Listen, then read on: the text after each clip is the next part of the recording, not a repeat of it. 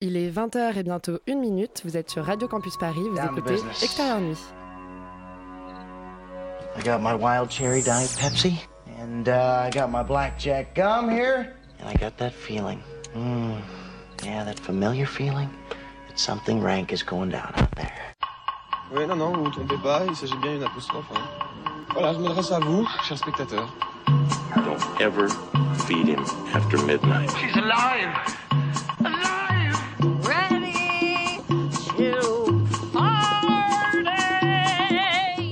Sorry, Dave. I'm afraid I can't do that. I'm a man. Well, nobody's perfect. Qu'est-ce que c'est C'est pas quoi faire! Les acteurs sont à l'aise dans leur personnage, l'équipe est bien soudée, les problèmes personnels ne comptent plus, le cinéma règne. Vers l'infini Bonsoir et bienvenue dans le bocal d'Extérieur Nuit. Cette semaine, de nouveau, notre petite maman Elisabeth nous a abandonnés, me laissant encore le soin de présenter votre émission préférée, Oui, m'a gâté. Alors, c'est pas Marseille, bébé, mais on manquera pas d'hospitalité. La radio, c'est pas notre hobby, ok, dans le game, on n'est pas nobody.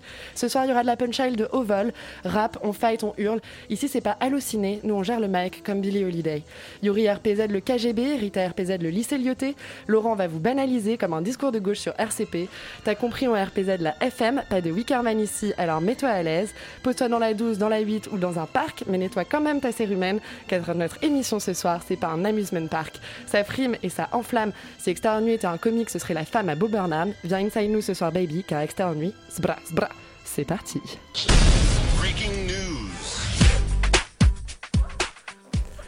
Bonsoir et bienvenue dans le bocal euh, rap de Extérieur Nuit ce soir. On commence tout de suite avec le box-office de la semaine. Laurent, tu reprends ton activité de box-officer Euh, officiel quand même de j'ai- J'ai le l'émission. 14 heures de Paris, moi, j'ai pas Et le tu n'as pas le box-office. Alors on vous donnera pas le box-office ce soir. C'est c'est comme ça. On va vous inventer des chiffres. Par contre, on va quand même vous parler du 14h de Paris. Voilà, moi j'ai le 14 heures de Paris. Euh, C'est vrai qu'il faut reprendre les bonnes habitudes euh, après avoir été aussi loin du cinéma pendant aussi longtemps.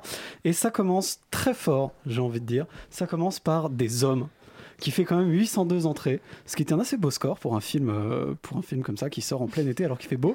Euh, le deuxième, euh, le deuxième, le deuxième de, de- de ce top 3, c'est Villa Caprice qui en fait 653, qui est quand même nettement plus loin. Et enfin troisième place, un film dont on vous parle aujourd'hui qui s'appelle Petite Maman, le dernier film de, Céline Sciamma qui fait 586 entrées, une assez belle performance. Est-ce qu'on a un perdant de la semaine? on a un perdant de la semaine qui est très bizarre cette semaine, un film qui s'appelle All My Life, qui a l'air d'être une espèce de comédie romantique d'Hollywood ultra abusée, avec, voilà, avec de l'argent des Américains quand même, mais qui a le mérite de réussir à faire zéro entrée aux 14 heures de Paris, ce qui est en soi euh, assez exceptionnel pour un film américain. Donc voilà, il fallait le noter. Euh, Peut-être que malheureusement, sa life n'est pas si intéressante que ouais, ça. sa life est clairement pas si intéressante que ça. Elle a pas intéressé grand monde en tout cas, et à mon avis, c'est normal. Bon, ce soir, on fait les choses dans le désordre. Rita, tu nous as trouvé le box-office de la semaine. Je pense. Je pense que c'est ça. Euh, on a Adieu les cons qui est toujours en premier avec 161 807 entrées. Suivi de Demon Slayer que j'ai toujours pas compris exactement ce que c'était, mais apparemment les gens sont toujours très heureux d'aller le voir. The Father, puis Tom et Jerry, Les Bouches Trous, donc encore plusieurs dessins animés parce que les enfants sont de sortie.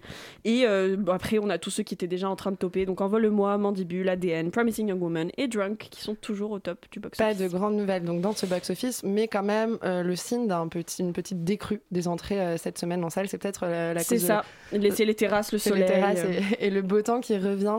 Il n'y a pas que le beau temps qui revient. Il y a aussi euh, les six acteurs phares de la série phare Friends qui se sont réunis dans un épisode intitulé euh, sobrement The Reunion euh, et qui était disponible donc dès mercredi dernier euh, sur Salto. Il a été diffusé à l'heure d'extérieur nuit sur TF1. Vous ne l'aviez donc pas vu à ce moment-là puisque vous nous écoutiez, vous l'avez maté en replay. Comme toi, euh, Rita, tu voulais nous en parler ce soir parce que pour toi, est-ce que ça a été un événement? Est-ce que ça a été vraiment une réunion euh, Incroyable pour toi bah, cet épisode. Quand tu dis ça, moi j'entends nan nan nan nan nan nan dans les oreilles. Après merci Roman. Après 17 ans d'absence, Monica, Rachel, Phoebe, Joey, Chandler et Ross retrouvent leurs mythiques appartements pour un épisode spécial d'une heure et demie. Ça, c'est ce qu'on nous a vendu. Mais en vérité, c'était plus un rassemblement des actrices et acteurs qu'un épisode parce il et elle ne reprennent pas leur rôle, mais se plongent à la place dans leurs souvenirs pour raconter anecdotes de tournage, fun facts et autres réjouissances. En vérité, pour une dingo comme moi, qui regarde Friends tous les soirs de son existence depuis des années, L'attente était très forte, l'envie de retrouver Chandler et ses blagues, Joey et ses conneries, Monica et ses manies, Rachel et Ross qui étaient en pause mais en fait non, mais oui, mais finalement non, mais que si, et Phoebe dans ses délires qu'on ne comprend jamais trop. In fine, je savais, je savais à quoi m'attendre, donc j'ai pas été déçue. C'est-à-dire qu'on n'est pas sur de la grande finesse. On est aux États-Unis, ne l'oublions pas. Donc on a des gros pataquès sur combien est-ce qu'ils s'aiment, s'adorent, se manquent. Non, pas du tout. Ils jouent pas du tout, du tout leur amitié.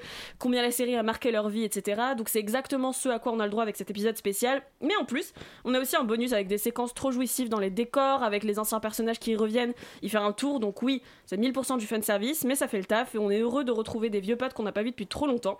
Autre point notable, beaucoup de guest stars dans cet épisode, des logiques comme euh, Tom Selleck qui jouait Richard dans la série, mais aussi des farfelus comme Malala Yousafzai, Justin Bieber ou encore Kit Harington. Euh, fort heureusement qu'ils ne viennent pas parasiter l'épisode, mais juste un peu rendre hommage à cette série qui les a bercés ou euh, les, les a marqués d'une manière ou d'une autre.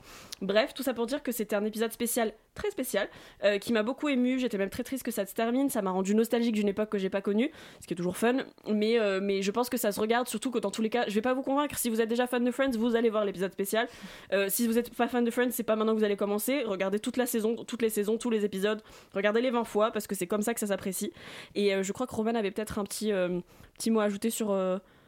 Alors toi, t'avais convaincu Roman, t'étais fan de Friends avant de voir euh, cet épisode euh, Bien special sûr, moi je suis comme Rita, je regarde ça plutôt tous les matins plutôt que tous les soirs, mais, Bah, euh, mais euh, je suis d'accord avec euh, tout ce qu'elle a dit. C'était un pour les pour les fans de Friends, ça va plaire parce que c'est vraiment effectivement euh, la réunion d'acteurs. Euh, il faut préciser quand même que pour ceux qui aiment Friends, il y a la meilleure anecdote qui est balancée dans ce Oui. truc. En fait, pour moi, Qui est une Les- non-anecdote, mais euh, ben, en tout cas, qui a Moi été révélée choquée. au grand Moi j'étais choquée. Les 30 dernières minutes, parce que je trouve qu'il y a une heure qui sert à, qui oui, sert à alors il faut rien, quand même dans le- préciser. C'est un épisode spécial qui n'est pas vraiment un épisode C'est une scénarisé. émission, une Et émission surtout, ça dure surtout, euh. 1h40, donc euh, préparez quand même votre soirée pour mater cet épisode Reunion. Oui, oui, il y a, il y a, voilà, effectivement, euh, Justin Bieber, Cara Delevingne qui font un défilé extrêmement gênant, James Corden qui est Bah, extrêmement qui est gênant. James Corden, hein, globalement. Euh, donc voilà, mais par contre, il y a 30 dernières minutes euh, qui sont extrêmement émouvantes parce que très nostalgiques, parce qu'on balance plein d'extraits qui sont très belles.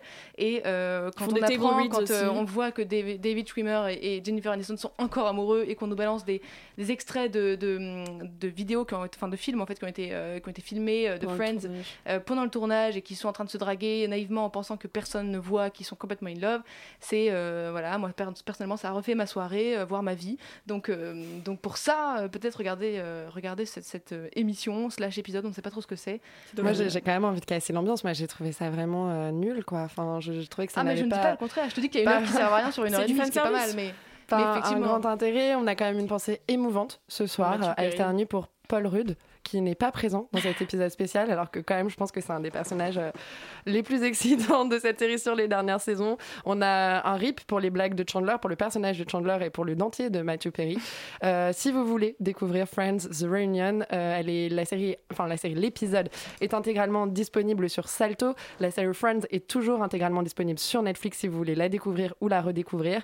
Et on vous versera pas, on fera pas les violons. C'est la série doudou par excellence, mais on n'a pas besoin de le dire. Et on, voilà, c'était beau, non? J'avais, je m'attendais à une petite musique, justement des violons, des applauses, non, quelque non, chose. non. Mais non, pas du tout. Nous sommes dans la vraie vie. La vraie vie, c'est pas celle que filme Céline Sciamma, mais elle fait quand même des beaux portraits. On parle tout de suite de son dernier long métrage, Petite Maman, dont on écoute la bande-annonce. C'est quoi? C'est mes trucs d'enfant. Elle avait tout gardé. C'était pas la reine de l'orthographe. Mais moi, tu la faisais où ta cabane? Dans les bois, juste derrière. Ça te fait de la peine d'être ici? J'aimais bien cette chambre. Moi aussi, je suis triste. Elle a préféré partir ce matin. On a décidé que ce serait mieux comme ça.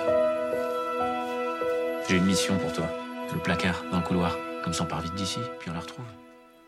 Cinquième long métrage de la réalisatrice Céline Sciamma, qui avait été récompensée pour son dernier film Portrait de la jeune fille en feu par le prix du meilleur scénario au Festival de Cannes, dernier Festival de Cannes en physique d'ailleurs. On la découvre euh, aujourd'hui avec euh, Petite Maman, qui était présent à la Berlinale. Euh, Romane, toi, tu étais une fan inconditionnelle du portrait. Euh, tu es plutôt une bonne fan de la filmographie de Céline Sciamma et tu Tout allais découvrir aujourd'hui en salle Petite Maman. Alors, je ne l'ai pas découvert aujourd'hui en salle. Vous allez encore vous la péter avec ouais, vos séances exactement, mais quand- presse, dès qu'on peut le faire, euh. Léa, tu me lances une perche en même temps est trop grande. Donc nous l'avons vu effectivement euh, avec Yuri en Projo Press. Euh, et euh, c'est l'histoire, donc pour commencer, de, d'un deuil. C'est l'histoire d'une petite fille qui vient de perdre sa grand-mère et qui va partir vider la maison d'enfance de sa mère, qui en arrivant en fait ne supporte pas d'être d'être là face à toute cette émotion. Et du coup, elle va laisser sa petite fille Nelly et son père vider la maison tout seul.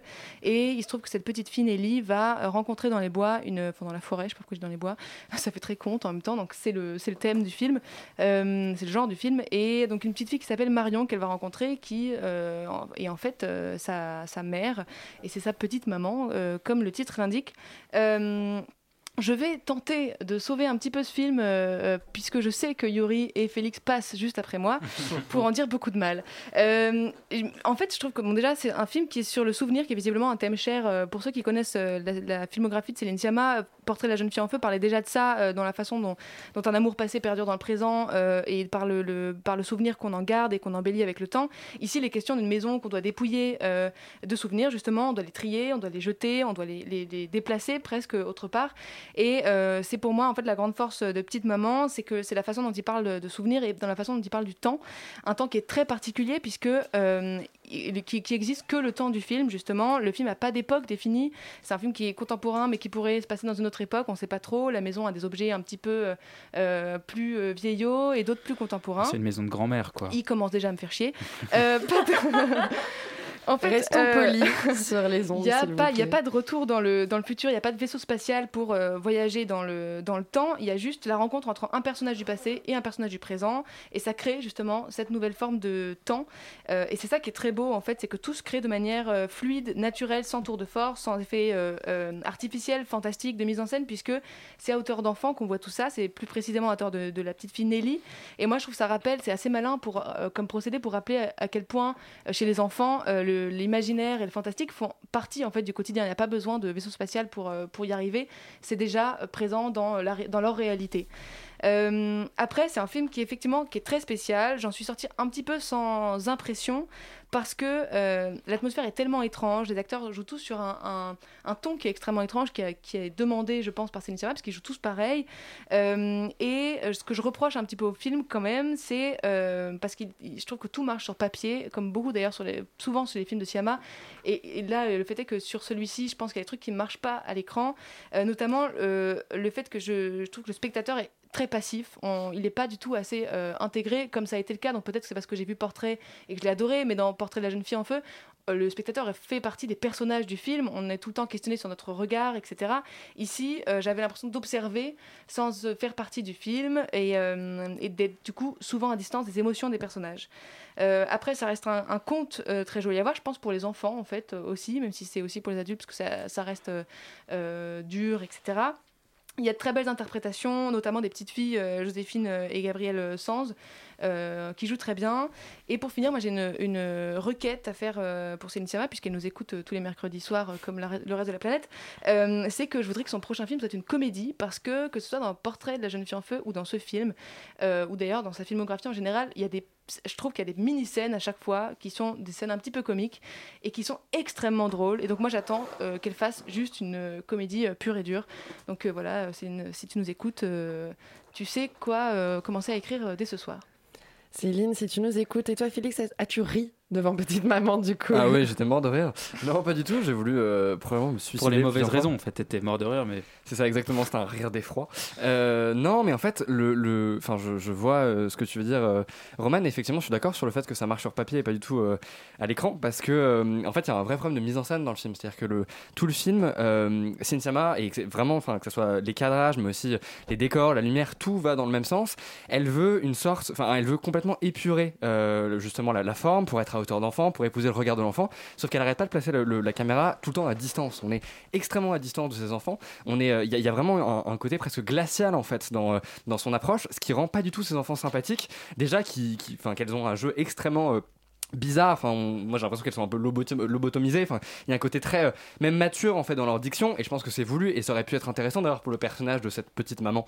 Euh, sauf qu'en fait, le problème c'est que les deux enfants jouent pareil, et donc du coup, je trouve que ça crée pas forcément un décalage. On a juste l'impression que c'est des enfants qui n'existent pas vraiment. Enfin, c'est encore une fois, moi je j'ai pas du tout été touché par une, éventuelle candeur ou quoi que ce soit. Juste, j'ai l'impression de voir Sinisiama qui fait un espèce d'exercice de style avec ses enfants, euh, sans vraiment savoir ce qu'elle veut raconter ou quoi, parce que vraiment, je personnellement, j'étais très à distance du film par la mise en scène, mais aussi par le scénario. C'est-à-dire que pour moi, il y a un vrai problème d'enjeu. C'est-à-dire que je ne comprends pas en fait cette mère. Euh, elle part, elle disparaît, et finalement, en fait, euh, le- le- l'enfant et la mère se retrouvent à la fin. Tu comprends pas trop pourquoi. Tu, tu sais pas vraiment en fait ce que cherchent les personnages. C'est juste une espèce d'errance, effectivement, dans le souvenir. Mais comme il y a rien de chaleureux, comme il y a rien d'émouvant, et que les personnages en plus n'ont pas forcément d'arc narratif qui sont euh, vraiment très écrits, en tout cas qui qui ont des trajectoires qui peuvent être touchantes.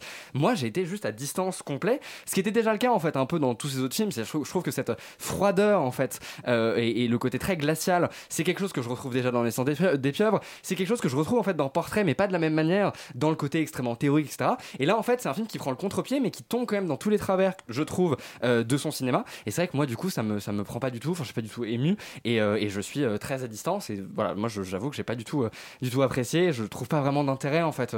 C'est juste le, j'ai juste trouvé le temps relativement long euh, et, euh, et je voilà, j'ai pas trop de, je sais pas trop quoi en dire. Les gens sont sortis de la salle. Enfin, je, voilà, il y a pas il a pas la magie à la limite qu'on peut euh, justement retrouver dans dans Portrait, dans dans le, le- le- les thématiques qui sont abordées, dans dans, tout- dans voilà tout- toute la grandeur quelque part de l'œuvre. Même si moi j'ai des reproches à faire. Là, je trouve que c'est juste un espèce de film mineur et malheureusement qui dépasse pas du tout cette fonction pour être un espèce de petit bonbon touchant ou quoi que ce soit. Donc voilà, moi je suis resté très à distance. Pas d'alchimie maternelle pour cette petite maman de Céline Pour Félix. Et toi, Yuri, as-tu envie euh, de recréer un lien, un nouveau lien avec Céline Chiama avec ce dernier film? Bah, bah, en fait, non, moi, je, ce que, le problème que j'ai moi avec son cinéma en règle générale, c'est qu'effectivement, comme euh, vous l'avez dit tous les deux, c'est qu'elle a une sorte de, de postulat théorique à chaque fois, avec des intentions qui sont, je trouve, à chaque fois marquées au stabilo pour bien qu'on les comprenne, pour bien euh, diriger notre regard de la manière dont elle veut qu'il soit dirigé, ce qui est évidemment son droit en tant que metteuse en scène et en tant que réalisatrice, mais je trouve que malheureusement, ça crée une sorte de carcan euh, dans lequel il n'y a plus aucune spontanéité, il n'y a plus aucune euh, vie en fait. Et moi, c'est ce que je reprochais déjà dans une moindre mesure à Portrait de la jeune fille en feu quand je l'ai vu, c'est-à-dire que je voyais tout ce qu'elle voulait me montrer, je voyais qu'elle m'expliquait pourquoi j'étais censé être ému et ce que j'étais censé regarder, mais cette émotion, parce que tout était extrêmement cadré, millimétré, qu'il fallait vraiment qu'elle parle de cette manière-là, qu'elle se place à ce, à ce moment-là, enfin voilà. Et là, de, de la même manière, le film s'ouvre sur un plan liminaire comme ça, où la petite fille va dire au revoir à plein de résidents dans un EHPAD. Et le- la dernière chambre qu'elle visite, c'est la chambre de sa grand-mère morte, et elle ne lui dit pas au revoir. Et ce truc-là, qui est très émouvant sur papier, est extrêmement lourd euh, dans, dans le film, puisque dès le début, on a, j'ai l'impression que, qu'on, me, qu'on, me, qu'on, me, qu'on me barbouille le, visage avec cette, cette intention de mise en scène et de narration. Et par conséquent, effectivement, la mise en distance est immédiate, et vraiment, j'ai un problème moi, avec le jeu des deux, deux petites filles, qui, moi, me, m'ont, pas du tout en fait euh, fait rentrer dans cet univers-là, ni dans, ce, dans cet univers mental d'enfant. J'ai, l'impression, effectivement, de voir deux robots euh, qui sont dirigés à distance. Les seuls moments, et là je suis d'accord avec toi Roman, où en fait elle casse ce carcan et, où quelque chose, euh, quelque chose naît de, de spontané, de beau, de, enfin vraiment d'humain en réalité, c'est ce moment où elle se déguise, où elle, où elle joue à des jeux d'enfants, où elles font une espèce de d'enquête policière, un peu comme une espèce de Cluedo euh, enfantin. Et à ce moment-là, on a quelque chose qui sort en fait euh, de ce carcan théorique qu'elle veut absolument nous imposer, et on a quelque chose d'émouvant et de beau et de sincère. Et le reste, en fait, malheureusement, j'ai trouvé bah, en fait que ça manque euh, bah, de cette spontanéité, de cette sincérité, plus encore dans ce film que dans, dans, dans ses précédents. Donc quand elles font des crêpes aussi.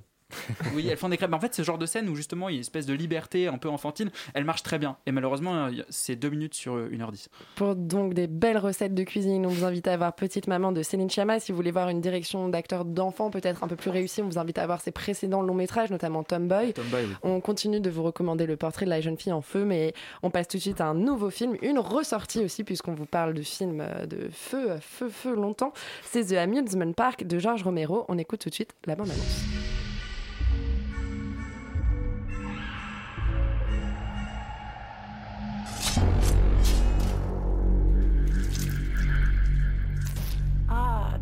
Young lovers. You want your fortune told. We want to see what our life is going to be like. What part of life?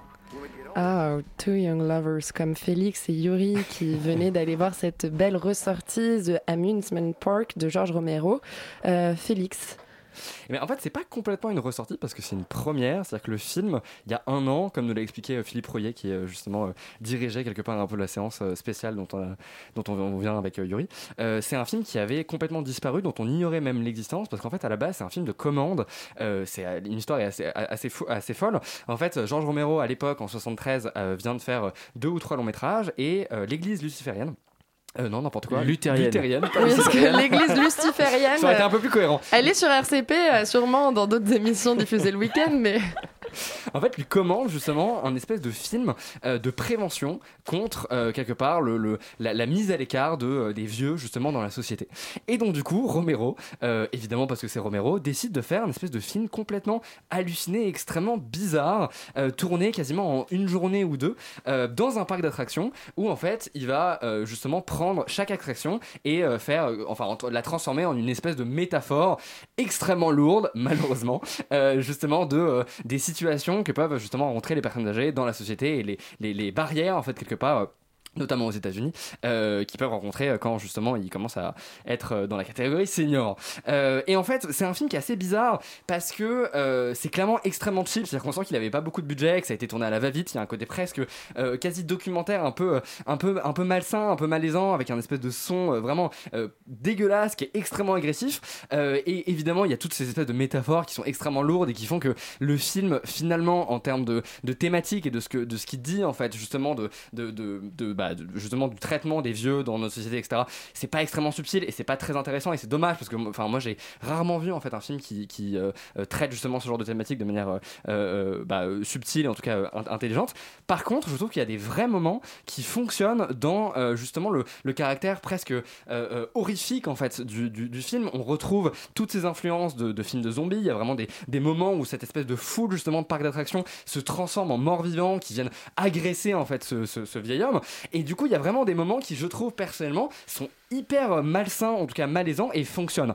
Après, encore une fois, c'est pas non plus le film du siècle, c'est-à-dire que moi j'en attendais peut-être un petit peu plus parce que même si Romero n'a jamais été euh, le cinéaste le plus subtil, euh, je trouve qu'il y a quand même certains de ses films qui se différencient justement par leur approche euh, un peu plus, comment dire, fluide en fait de cette espèce de d'allégorie sociétale. Là, c'est pas le cas, mais encore une fois, il faut se rappeler que c'est un film de commande. Mais mine de rien, ça reste une espèce de bizarrerie qui dure 53 minutes, c'est tout, c'est assez court, qui vaut potentiellement le coup d'œil justement déjà d'un point de vue historique, mais aussi parce que c'est assez intéressant de retrouver Romero, je trouve, dans ce genre de- d'exercice de, style, et que c'est un espèce de voilà de, de trésor euh, euh, qui peut être euh, intéressant de connaître.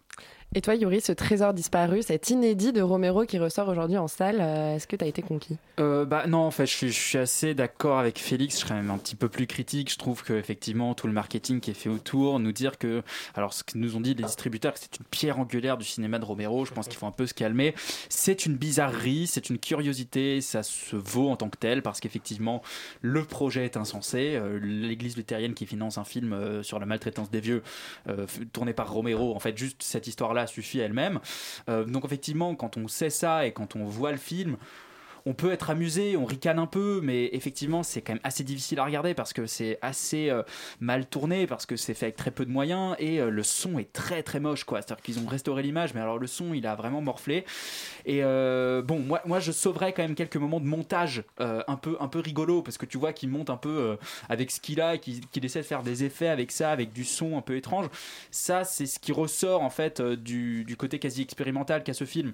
Malheureusement, le reste est d'une lourdeur assez, assez hardcore et je, je pourrais pas vraiment conseiller de, voir ça. Enfin, sauf si vraiment on est un, gros nerd et qu'on aime l'histoire du cinéma et que ça peut nous intéresser. Après, c'est pas forcément euh, ce que je pousserais. Après, il passe que dans un seul cinéma à Paris qui est le Grand Action.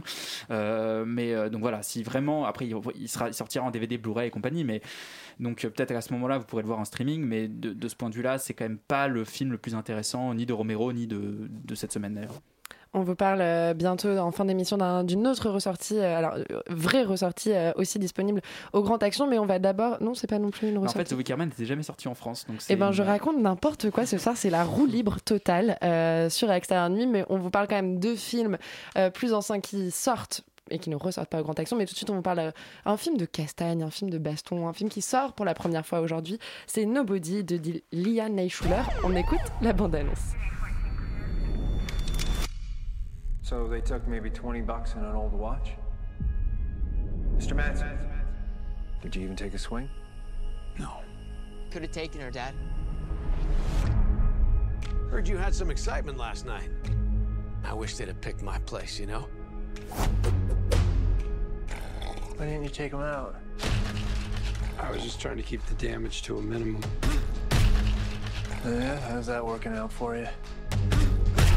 You okay? Because you don't look okay. There's a long dormant piece in me. Coup de poing, coup de feu, crissement de pneus, tout ce que t'aimes, Yuri, non? Alors moi, je, suis- très très enthousiaste par rapport à ce film, qui est un film réalisé par Ilya Naishuller et qui est avec Bob Odenkirk, qui est le Saul dans Better Call Saul. Euh, donc l'histoire, c'est quoi? Bah, L'histoire, c'est l'histoire d'un d'un monsieur un peu comme tout le monde, hein, voilà, un espèce de middle-aged euh, américain qui vit avec sa femme, ses enfants, qui se fait un peu chier, qui a un travail de merde. Euh, et un jour, il est victime d'un cambriolage et il est un peu, il subit un peu plein d'humiliations comme ça à la suite. Et, alors, ce, cet américain moyen euh, vo- voit une agression d'une jeune femme dans un bus par des par de jeunes Russes. Et alors là, il leur pète la gueule. Mais alors, il leur pète la gueule comme t'as jamais vu ça. Et euh, malheureusement, en fait, les gens auxquels il a pété la gueule étaient liés à la mafia russe. Alors évidemment, euh, la mafia russe va vouloir se venger, mais ah ah ah, ce qu'il ne savait pas, c'est que ce monsieur tout le monde américain est un ancien tueur d'élite de la CIA. Et donc euh, voilà un pitch de film complètement con, mais qui est vraiment d'une efficacité redoutable puisque c'est une espèce de, de dérivé de John Wick en fait, avec le même point de départ. Euh, faut pas faire chier quelqu'un dont on connaît pas le passé. Concrètement, c'est écrit par le même scénariste, donc on est vraiment sur une sorte de franchise quasiment, et réalisé par Eliane Eichler qui avait euh, réalisé ce film Hardcore Henry tourné à la première personne, qui était euh, une prouesse technique, mais bon, pas vraiment très bon film. Et voilà, globalement, c'est un film hyper jouissif dans le sens où vraiment, il ne se pose absolument à aucun moment la question ni de son intelligence, ni de sa cohérence, ni même de l'histoire qu'il veut raconter. Et c'est ce que je lui, c'est ce dont je lui dont je lui suis gré, parce que justement, on est dans un dans un plaisir totalement régressif. On sait exactement plus ou moins ce qui va se passer, avec quand même beaucoup de surprises au casting, notamment Christopher Lloyd et le, le, le rappeur du Wu-Tang Clan, qui débarque à la fin d'une manière complètement absurde. Euh, le film ne s'excuse jamais d'être outrancier, il ne s'excuse jamais d'être dans la parodie, dans la caricature. Et c'est, on parlait il y a quelques semaines d'un film très mauvais qui s'appelait Sans aucun remords, qui avait plus ou moins le même pitch de départ, mais qui se prenait terriblement au sérieux. Là, le film a toujours en permanence un regard sur ce qu'il fait, et avec beaucoup d'humour dans la mise en scène, beaucoup d'humour dans l'inventivité de, de ses plans, parce que c'est un film qui est extrêmement visuel dans l'action et euh, la manière dont, dont sont filmées les scènes d'action. Moi, j'ai trouvé ça extrêmement réjouissant. Ça faisait longtemps que j'avais pas vu un fi- film d'action qui était aussi rigolo avec, autant de, justesse et de maîtrise de sa mise en scène. Donc voilà, moi pour moi c'est un grand oui. Ce film est très surprenant, très drôle et je pense qu'il y aura une suite. Je l'espère, je le souhaite de tout mon cœur euh, qu'il y ait une suite suite à ce Nobody puisque vraiment c'est euh, un très beau moment de cinéma. Euh, si vous aimez vous amuser, allez-y à plusieurs, allez-y entre copains, allez-y avec vos parents, allez-y avec vos grands-parents, allez-y avec vos animaux de compagnie. C'est vraiment un excellent film. Un excellent film. Laurent, est-ce que tu y amènerais ton chien? Écoute, si j'en avais un, euh, je l'amènerais partout avec moi. Donc j'irai évidemment voir Nobody euh, avec lui. Euh, je suis complètement d'accord avec toi, Yuri. Globalement, c'est très réussi. Moi, ce que je trouve en fait de particulièrement intéressant avec ce film et particulièrement réussi, c'est que euh, finalement c'est un film qui renouvelle complètement le genre de la comédie d'action, qui est un film qui est un genre en fait qui a été un peu euh, un peu abandonné en fait depuis quelques temps. Euh, traditionnellement, je veux dire, c'est des films avec Jackie Chan et Chris Tucker ou enfin des buddy movies un peu à la con avec des gens qui se tapent dessus. Et là, en fait, il y amène une espèce de côté méta, hyper autoparodique, complètement absurde, avec des passages euh, fous furieux qui sont vraiment drôles, tout, en y tout en gardant un- euh, à la fois une esthétique et un vrai, euh, un vrai sens de la réalisation vraiment solide dans les scènes d'action. Donc euh, voilà, c'est ce qui se fait de mieux possible en termes de comédie d'action. Ça reprend beaucoup ce qui a été fait dans John Wick, évidemment, mais, mais je trouve que ça le fait presque de manière plus drôle et plus stupide. On a quand même grosse, grosse, grosse dédicace à Christopher Lloyd qui est un peu incroyable. Tu voulais voir une suite, moi je veux voir un spin-off sur ce personnage dans le passé, dans le futur, n'importe quand. Qui joue le père de Bob Odenkirk, qui joue le père Qui du joue le père de Bob. Odenkirk et qui a un terrible secret lui aussi. Tout ça est vraiment bien. Euh, non, plus sérieusement, fr- franchement, Nobody dans le genre euh, de la grosse comédie d'action un peu débile, c'est ce qui se fait de mieux, c'est brillant, c'est très drôle euh, et on s'en prend plein la gueule. Et en fait, je crois que- qu'on est un peu là pour ça. Donc, euh, donc pour moi, c'est oui. Vous écoutez Nuit, on s'en prend plein la gueule. Félix, est-ce que euh, Nobody t'en a mis plein la gueule? Ouais, ouais, ouais. euh, je vais être un peu tiède là-dessus. Non, mais je comprends et je, je vous rejoins Parce que tu es un évidemment. triste aussi. hein. C'est sûrement ça. Euh, et effectivement, en fait, à la- à la- le, le- le principale, euh, j'oublie mes mots, Euh, la principale chose qui est super, je trouve, dans le film, voilà, je La détourne. qualité. La qualité, voilà, merci. J'ai fait des AVC en direct, c'est super. Euh, De toute façon, on parle de vieux monsieur qui tape des gens, donc je suis dans le film. Non, voilà, la qualité du film, effectivement, c'est son ressort visuel. Je trouve que.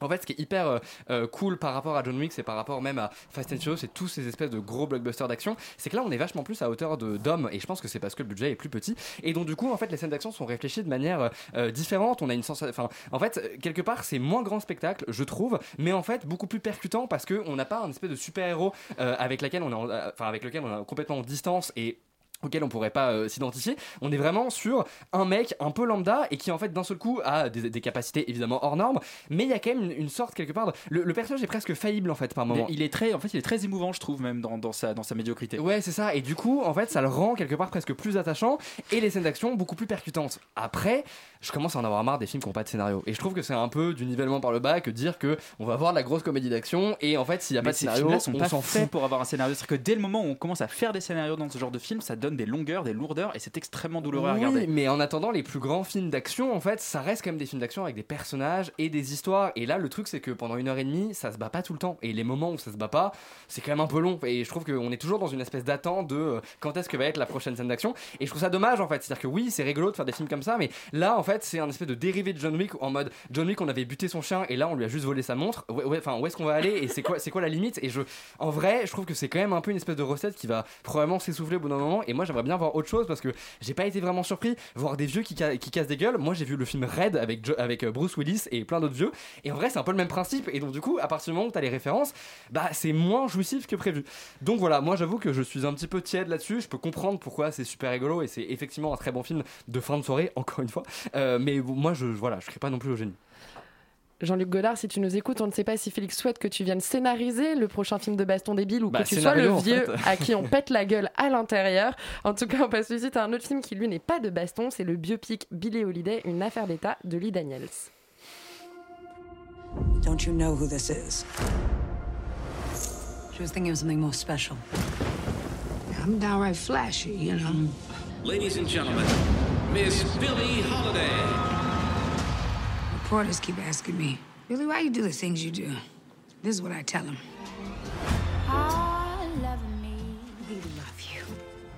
Magnifique euh, Billie Holiday, grande chanteuse, portée à l'écran par Lee Daniels, qui est devenu un peu un, spécialiste du biopic. On, avait, découvert, oscarisé et adoré le majordome.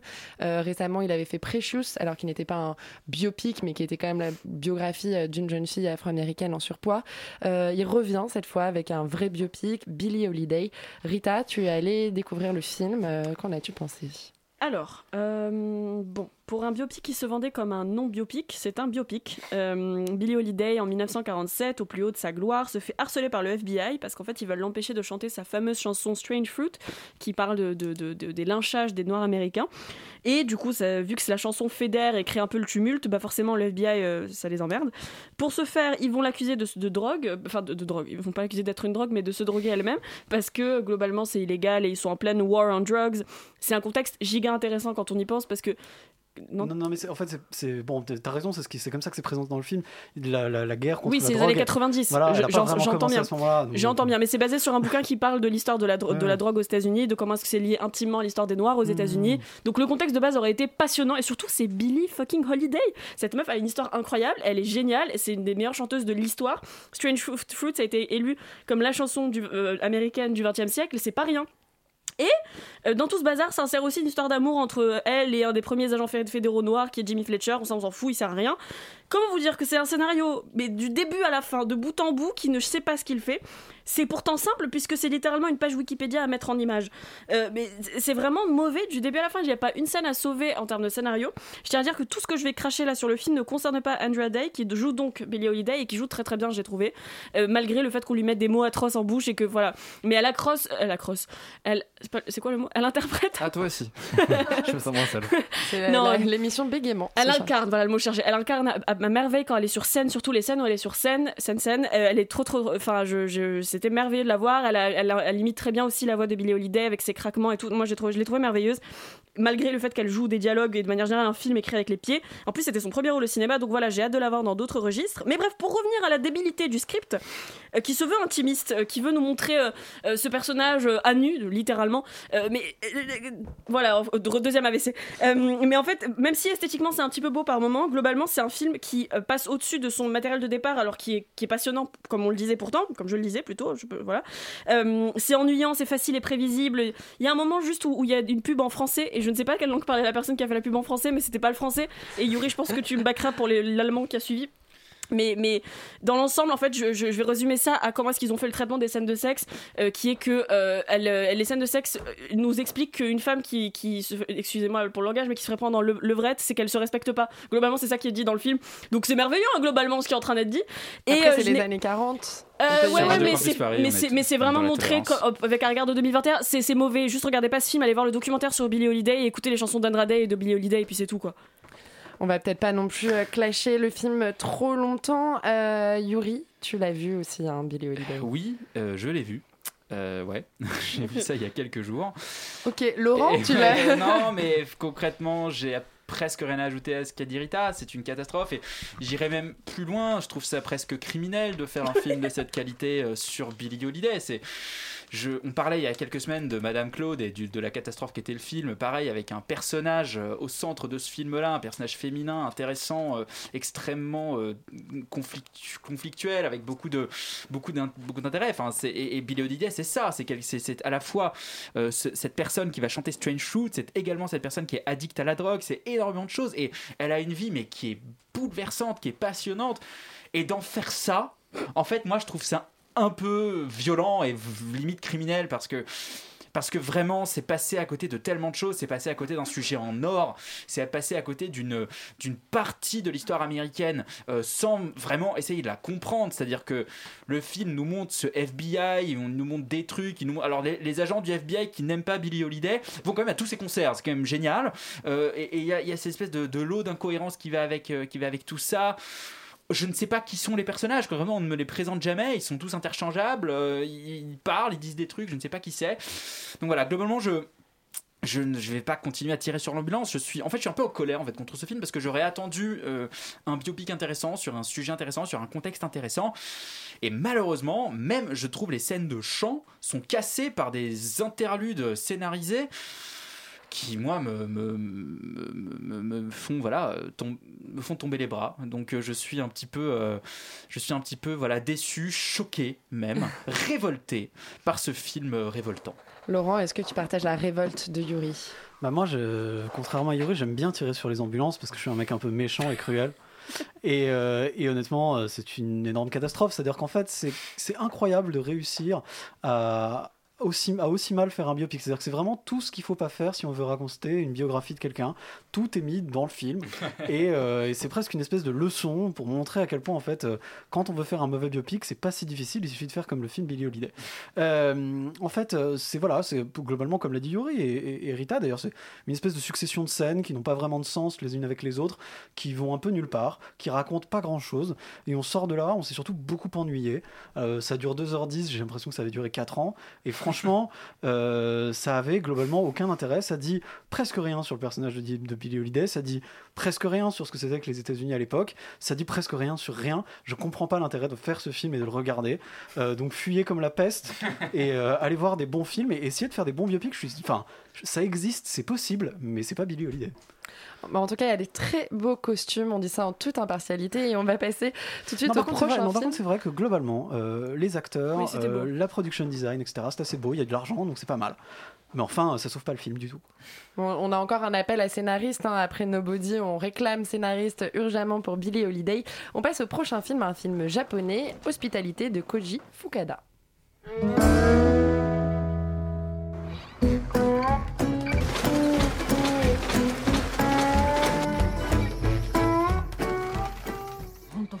らしいんだよ空き巣とか犯罪。ほら外国人の Ça faisait un peu longtemps qu'on n'avait pas parlé de bon cinéma japonais. J'ose dire bon, Juliette va peut-être me contredire. Tu es la seule cette semaine à avoir euh, risqué euh, Hospitalité, donc de Koji Fukada.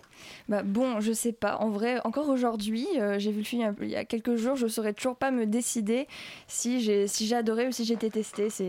C'est assez étrange comme film. Alors c'est le deuxième long métrage de Koji Fukada, un réalisateur japonais qui a sorti en 2019 euh, L'infirmière. Alors le film Hospitalité est sorti en 2010 déjà au Japon, mais il n'est sorti qu'en mai dernier euh, dans nos salles en France. Alors euh, l'histoire se déroule au cœur euh, d'un Tokyo assez rural et réaliste. On va suivre la vie paisible de la famille Kobayashi, qui est propriétaire d'une imprimerie. Et un jour, un inconnu comme ça va débarquer chez eux et va s'immiscer tout à fait dans leur vie. Euh, il va devenir de plus en plus envahissant, en commençant par se faire embaucher dans l'entreprise familiale, en se faisant passer pour un ancien ami du père.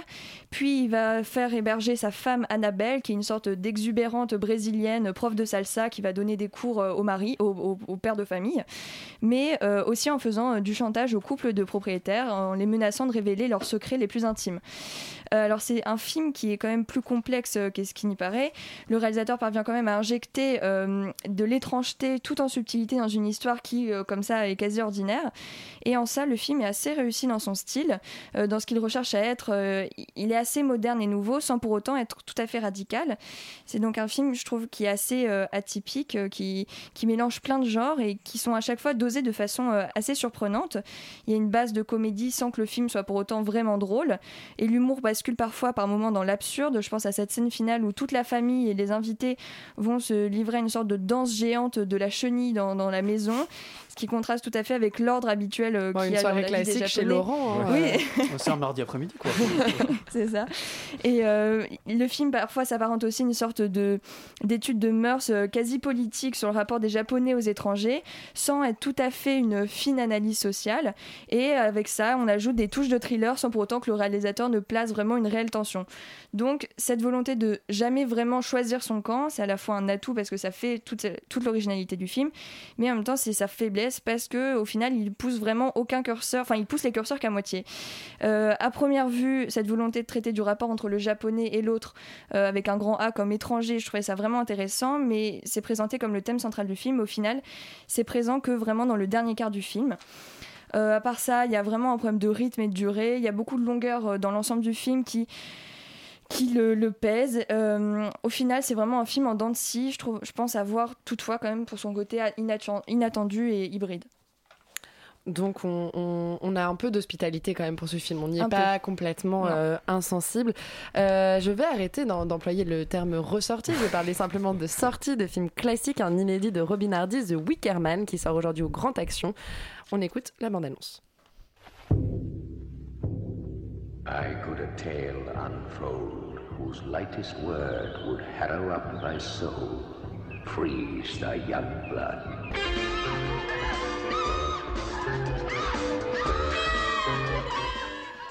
Donc Félix, tu as officiellement élu domicile au Grand Action cette semaine, puisqu'après avoir vu The Amusement Park de Romero, tu es allé voir The Wicker Man de Robin Hardy. C'est ça, mais en fait j'ai racheté le cinéma euh, depuis le confinement. Euh, non, mais effectivement c'est une c'est une sortie, je vais dire ressortie. C'est une sortie. J'ai euh, la- contaminé tout le monde. C'est terrible. Pour la première fois de ce film, The Wicker Man, qui est un film en fait anglais des années 60, bah pareil 73, je crois Ouais. que c'est exactement la même année que, que Romero, et en fait qui raconte l'histoire d'un donc c'est un film d'horreur, pardon, euh, de même folklorique horror, euh, comme récemment Midsommar par exemple, et j'y reviendrai évidemment. Euh, et donc ça raconte l'histoire d'un inspecteur de police qui en fait reçoit une lettre disant que sur une petite île, l'île de Summer Isle, qui est donc une île au large des côtes anglaises, il y aurait eu une disparition d'une petite fille. Et donc du coup il se rend en avion là-bas et il commence à enquêter et en fait il se trouve qu'il va rentrer un peu en conflit avec les habitants locaux, enfin en tout cas les locaux, parce que ces derniers pratiquent, enfin en tout cas sont sous le dogme de d'une croyance un petit peu païenne et ont complètement rejeté le christianisme alors que lui il est euh, complètement euh, chaste euh, et extrêmement chrétien et en plus il est pour la justice parce qu'il est flic. Et donc du coup il va y avoir évidemment une espèce de conflit comme ça et il va découvrir progressivement les rites un petit peu étranges et tomber, euh, voilà, euh, enfin en tout cas la, situation va un petit peu tomber dans une inquiétante étrangeté et dégénérer au fur et à mesure que le mystère sur cette disparition s'épaissit. Euh, c'est un film qui est extrêmement bizarre parce que, en fait, au premier abord, on dirait un espèce de film de série Z complètement fauché, britannique, parce qu'il n'y a pas deux plans qui ont le même étalonnage, parce qu'il y a des raccords lumière qui sont complètement baisés, enfin vraiment rien n'a de sens en termes de, en termes de forme, et pourtant je trouve que c'est un film qui fourmille d'idées, qui a inspiré énormément de cinéastes en fait derrière, qui est un peu une référence dans l'horreur, en tout cas dans le folklore, enfin dans, dans l'horreur folklorique, Euh, et c'est pour ça, enfin c'est ça qui est très très intéressant. Euh, déjà, je trouve qu'en termes de scénario, ce qui est assez rigolo, c'est que le film en fait a l'intelligence de faire une trame scénaristique extrêmement simple, un inspecteur qui va justement dans un lieu et qui commence à en fait tout simplement visiter ce lieu en, ayant comme une espèce de prétexte une enquête. Et en fait le réalisateur va se permettre de poser vraiment de ça et là des espèces de scènes qui n'ont pas forcément de rapport et de lien avec l'intrigue mais qui sont juste là pour euh, euh, nourrir l'univers et en fait faire que du coup cette espèce de deal ces traditions ces rituels ces, ces- enfin voilà et ces habitants euh, ont des fourmis d'idées. En tout cas il y a, y a vraiment une, un sens du détail je trouve dans tous ces rites et dans cette manière dont c'est dont c'est décrit qui rend en fait l'univers extrêmement crédible et en tout cas très riche. Et on aime se plonger justement dans ce dans cette île. Tout nous paraît vrai tout nous paraît euh, euh, justement euh, intéressant. Et en plus je trouve que c'est complètement euh, euh, enfin c'est c'est très euh, en lien avec euh, la manière dont c'est filmé parce que justement on a un espèce d'aspect très documentaire euh, qui a l'air d'être fait un peu à l'arrache. Et en fait cet aspect documentaire non seulement permet une vraie enfin un voyage en fait dans le réel dans justement ce village on a l'impression que c'est des vrais habitants qu'on est presque parti avec notre caméra un peu à la Cannibal Holocaust en tout cas tous ces fun footage et qu'on est allé filmer en fait des espèces de, de gens complètement fous. Et en même temps c'est contrebalancé par des moments avec des plans extrêmement esthétisés qui permettent de marquer avec une vraie symbolique justement les rituels, le spiritisme, etc. etc. C'est un film qui est très intéressant, que j'encourage euh, vraiment à aller voir et qui a en plus inspiré plein de gens. Midsommar, mais pas tant que ça, et surtout la série The First Day, qui est une vraie relecture dont on avait parlé euh, récemment euh, à la radio. Donc vraiment foncez ce grand action Euh, et ça y est pour quelques semaines, je pense. Juliette, est-ce que tu partages l'enthousiasme de Félix? Est-ce que tu encourages nos auditeurs à courir aux grandes actions Bah écoute, moi j'ai vraiment adoré. En tout cas, enfin, je suis déjà une fan de ce genre de film, un peu bah, des films de genre euh, complètement barrés comme ça, euh, un peu dans la tradition des années 70, quoi. Donc euh, ça, moi, ça me parlait tout à fait. Et j'ai été euh, bah, agréablement surprise parce que, comme tu l'as dit, le film nous a emmené encore plus loin que euh, ce à quoi on peut s'attendre. Déjà, je trouve que le film a pas si mal vieilli que ça par rapport à d'autres films, on peut dire des, des années 70. Euh, certes, il y, y a beaucoup de scènes chantées qui aujourd'hui font un peu kitsch. on frôle même parfois la comédie musicale tellement il y en Bah ouais, a. carrément, complètement. Ouais, et je pense en particulier à cette scène euh, où euh, on a Britt Ekland qui joue la fille du gérant de l'auberge qui danse nue dans cette chambre et qui se dandine enfin pour les murs. C'est- C'est c'est génial. Elle fait ça pour envoûter le, le sergent qui dort dans la chambre d'à côté. Enfin bref, pour tout ça finalement, c'est- ça, c'est assez, ça enchante le spectateur et c'est pas, c'est pas gratuit et c'est pas que drôle. Euh, c'est un film aussi, comme tu l'as dit, euh, d'horreur, mais pas que, parce que finalement, il n'y a aucune scène vraiment violente ou aucune scène sanglante. Et là où c'est intéressant, c'est que le réalisateur préfère miser sur le fantastique et le mystique pour rendre le tout euh, atypique et assez déroutant finalement. Ouais, c'est assez terrifiant en fait. Finalement. Enfin, il y et a des scènes euh, ouais, très violentes alors qu'il n'y a pas de violence graphique. Ouais, et c'est finalement, comme tu l'as dit, ce côté presque documentaire où on découvre ces, ces- ces habitants sur cette île isolée où, qui est encore plus effrayant que s'il y avait des, des- des explosions de sang, etc. Donc bref, c'est un film assez déroutant et percutant qui a cette, cette saveur euh, très particulière, comme tu l'as dit, du, du kitsch horrifique. Donc euh, pour moi, c'est à voir et à revoir. Eh ben, on vous encourage, euh, du coup, ce week-end ou dès demain à vous rendre aux grandes actions. Euh, si je ne dis pas de bêtises, dans le 5e euh, arrondissement. on, est, on est presque partenaire finalement de ce cinéma Avec le code Félix, vous pouvez avoir ce 50% soir. de- maintenant qu'on a fait notre BA, qu'on vous a invité à aller en salle, on va retourner faire un petit tour sur les plateformes pour vous parler de quelqu'un qu'on aime beaucoup ici à Extérieur Nuit. C'est l'humoriste américain Bo Burnham qui redébarque sur la plateforme avec un show, one-man show, plus ou moins film, on sait pas trop, intitulé Inside. On écoute la bande-annonce.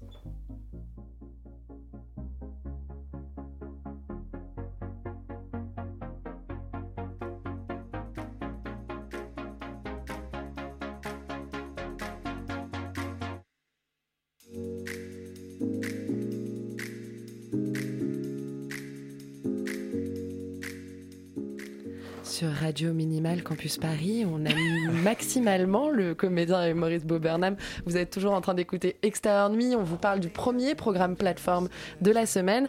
Le spectacle, pas spectacle, on a hâte d'en savoir plus. Inside. Laurent, euh, qu'est-ce que tu peux nous en dire? Euh, très difficile à catégoriser honnêtement. C'est une espèce de, one-man show euh, fait euh, tout seul chez lui. Euh, Inside, a vraiment la, grande particularité en termes de forme de, de ce- de cet objet, c'est que ça a été entièrement tourné, monté, réalisé, cadré, écrit, la musique, enfin tout a été fait par Bob Burnham globalement tout seul chez lui pendant le confinement.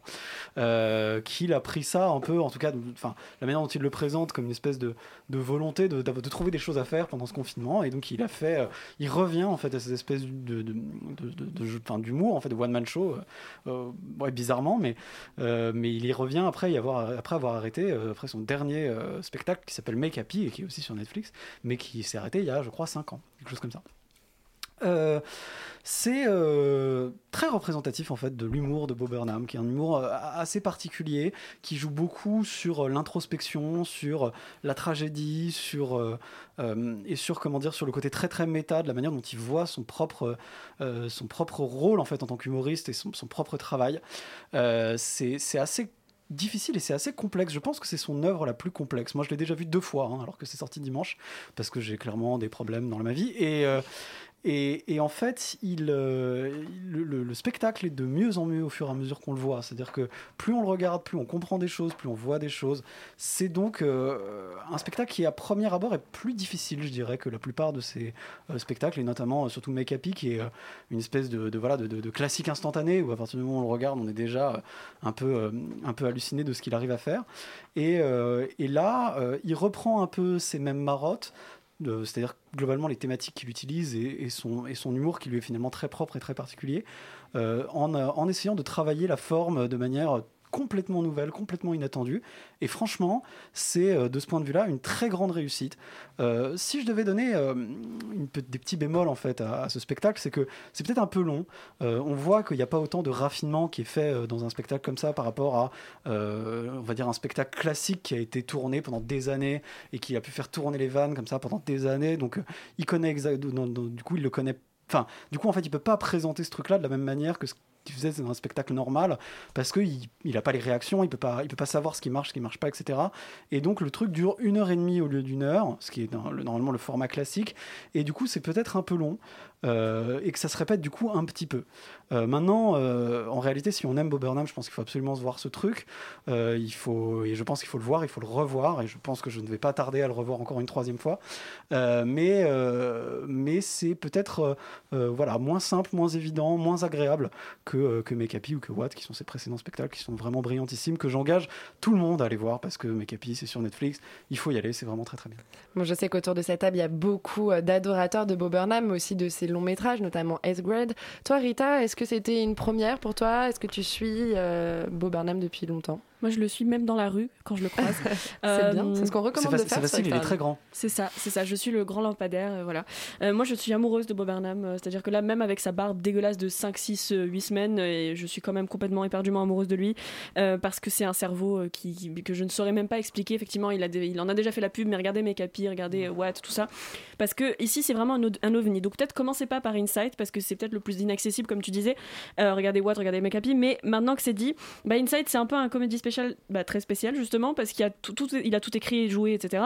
Mais surtout, c'est tout dans la même pièce. Et, et cette espèce d'enfermement dans lequel on a tous été pendant les, au moins le premier confinement, on le retrouve totalement ici, avec tout, ça, tout ce que ça avait de dérisoire. Et j'avais peur que ça soit un peu le le truc un peu cliché de toutes les blagues qu'on a pu entendre sur le Covid après le Covid, mais en fait c'était euh, ça l'était pas du tout.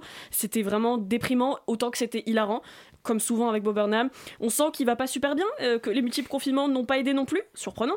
Ce qui fait que son cynisme habituel est un peu plus empreint de tristesse, voire limite de misanthropie, de nihilisme parfois, surtout vis-à-vis de son entre guillemets rôle dans la société, parce qu'ici en fait il nous dit clairement, je suis un mec blanc, cis hétéro, riche, humoriste, à quoi je sers?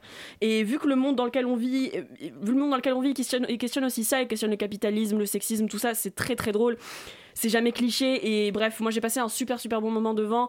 Je vais le revoir sûrement. J'ai envie de revoir Make Happy, j'ai envie de tout revoir. J'ai envie de revoir 8th grade, de le revoir dans Promising Young Woman, de, re- de voir ses vidéos de quand il était au lycéen et qu'il faisait des vidéos sur YouTube. Alors, vraiment, Bob Burnham, c'est juste euh, un cerveau que, que- qui me fascine et euh, je ne, je ne, voilà, je ne pèse pas mes mots quand il s'agit de lui parce que c'est c'est un peu euh, mon idole, disons, en ce moment. Et cher Bob Burnham, le 06 de Rita est dispo en MP. Voilà, Les mariés en plus. Yuri, euh, toi aussi, est-ce que tu laisses ton numéro en MP à, à Bob Burnham? Oui, oui, oui, oui, je lui, je lui envoie même des messages euh, en privé. Non, je, je, je, suis d'accord avec vous que c'est le, son, son spectacle le moins accessible, mais c'est aussi, je trouve, son plus personnel et peut-être le plus sombre. Euh, parce que le, le- la, la genèse, en fait, telle qu'il explique, telle qu'il la dramatise, en tout cas dans son spectacle, c'est vraiment cette phase de dépression qu'il a connue après euh, son spectacle de 2016. Il a dit, en fait, j'arrête d'aller sur scène parce que ça me fait avoir des crises de panique. Et en fait, début 2020, janvier, il dit, bah, en fait, voilà, j'ai envie de remonter sur scène, j'ai envie de refaire des choses. Patatras, voilà le confinement. Et du coup, il va transformer cet exercice créatif, cette chose qu'il est en train d'écrire, qu'il est en train de construire en même temps qu'il nous la montre. C'est ça qui est assez intéressant.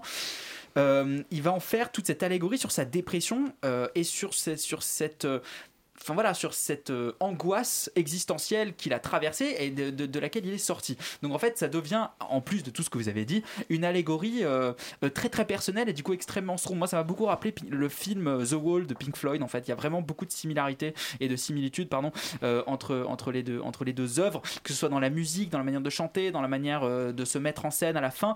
Et il y a vraiment ce retour vers la lumière en permanence et en même temps la peur de cette lumière qui revient. Et donc il y a énormément de profondeur là-dedans et de motifs musicaux. Moi aussi, je l'ai revu comme Laurent et de motifs musicaux qui sont en fait qu'on capte pas la première fois qu'on le voit parce qu'on le découvre mais en fait quand on le revoit on voit qu'il installe des thèmes des mélodies au début qui reviennent à la fin et qui viennent se répondre comme ça comme un écho comme une sorte de de, de, choses extrêmement bien pensées extrêmement bien construites et que quand on s'en rend compte on est quand même sur le cul et bluffé par la maîtrise qu'il a de son de son art.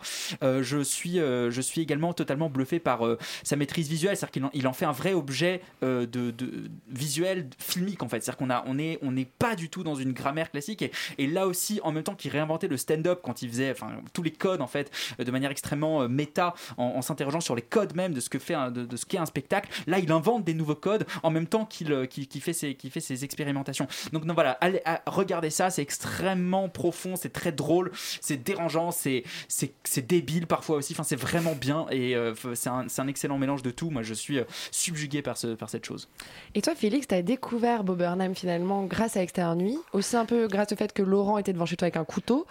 Euh, C'était une époque où j'attaquais les gens dans la rue pour leur, pour leur faire regarder Bob Burnham. Période sombre.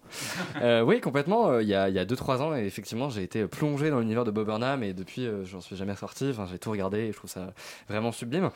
Mais moi, je pense que je vais me remater euh, euh, Make Happy en fait. Malheureusement, j'ai été un petit peu déçu par Inside. Euh, je dois vous avouer.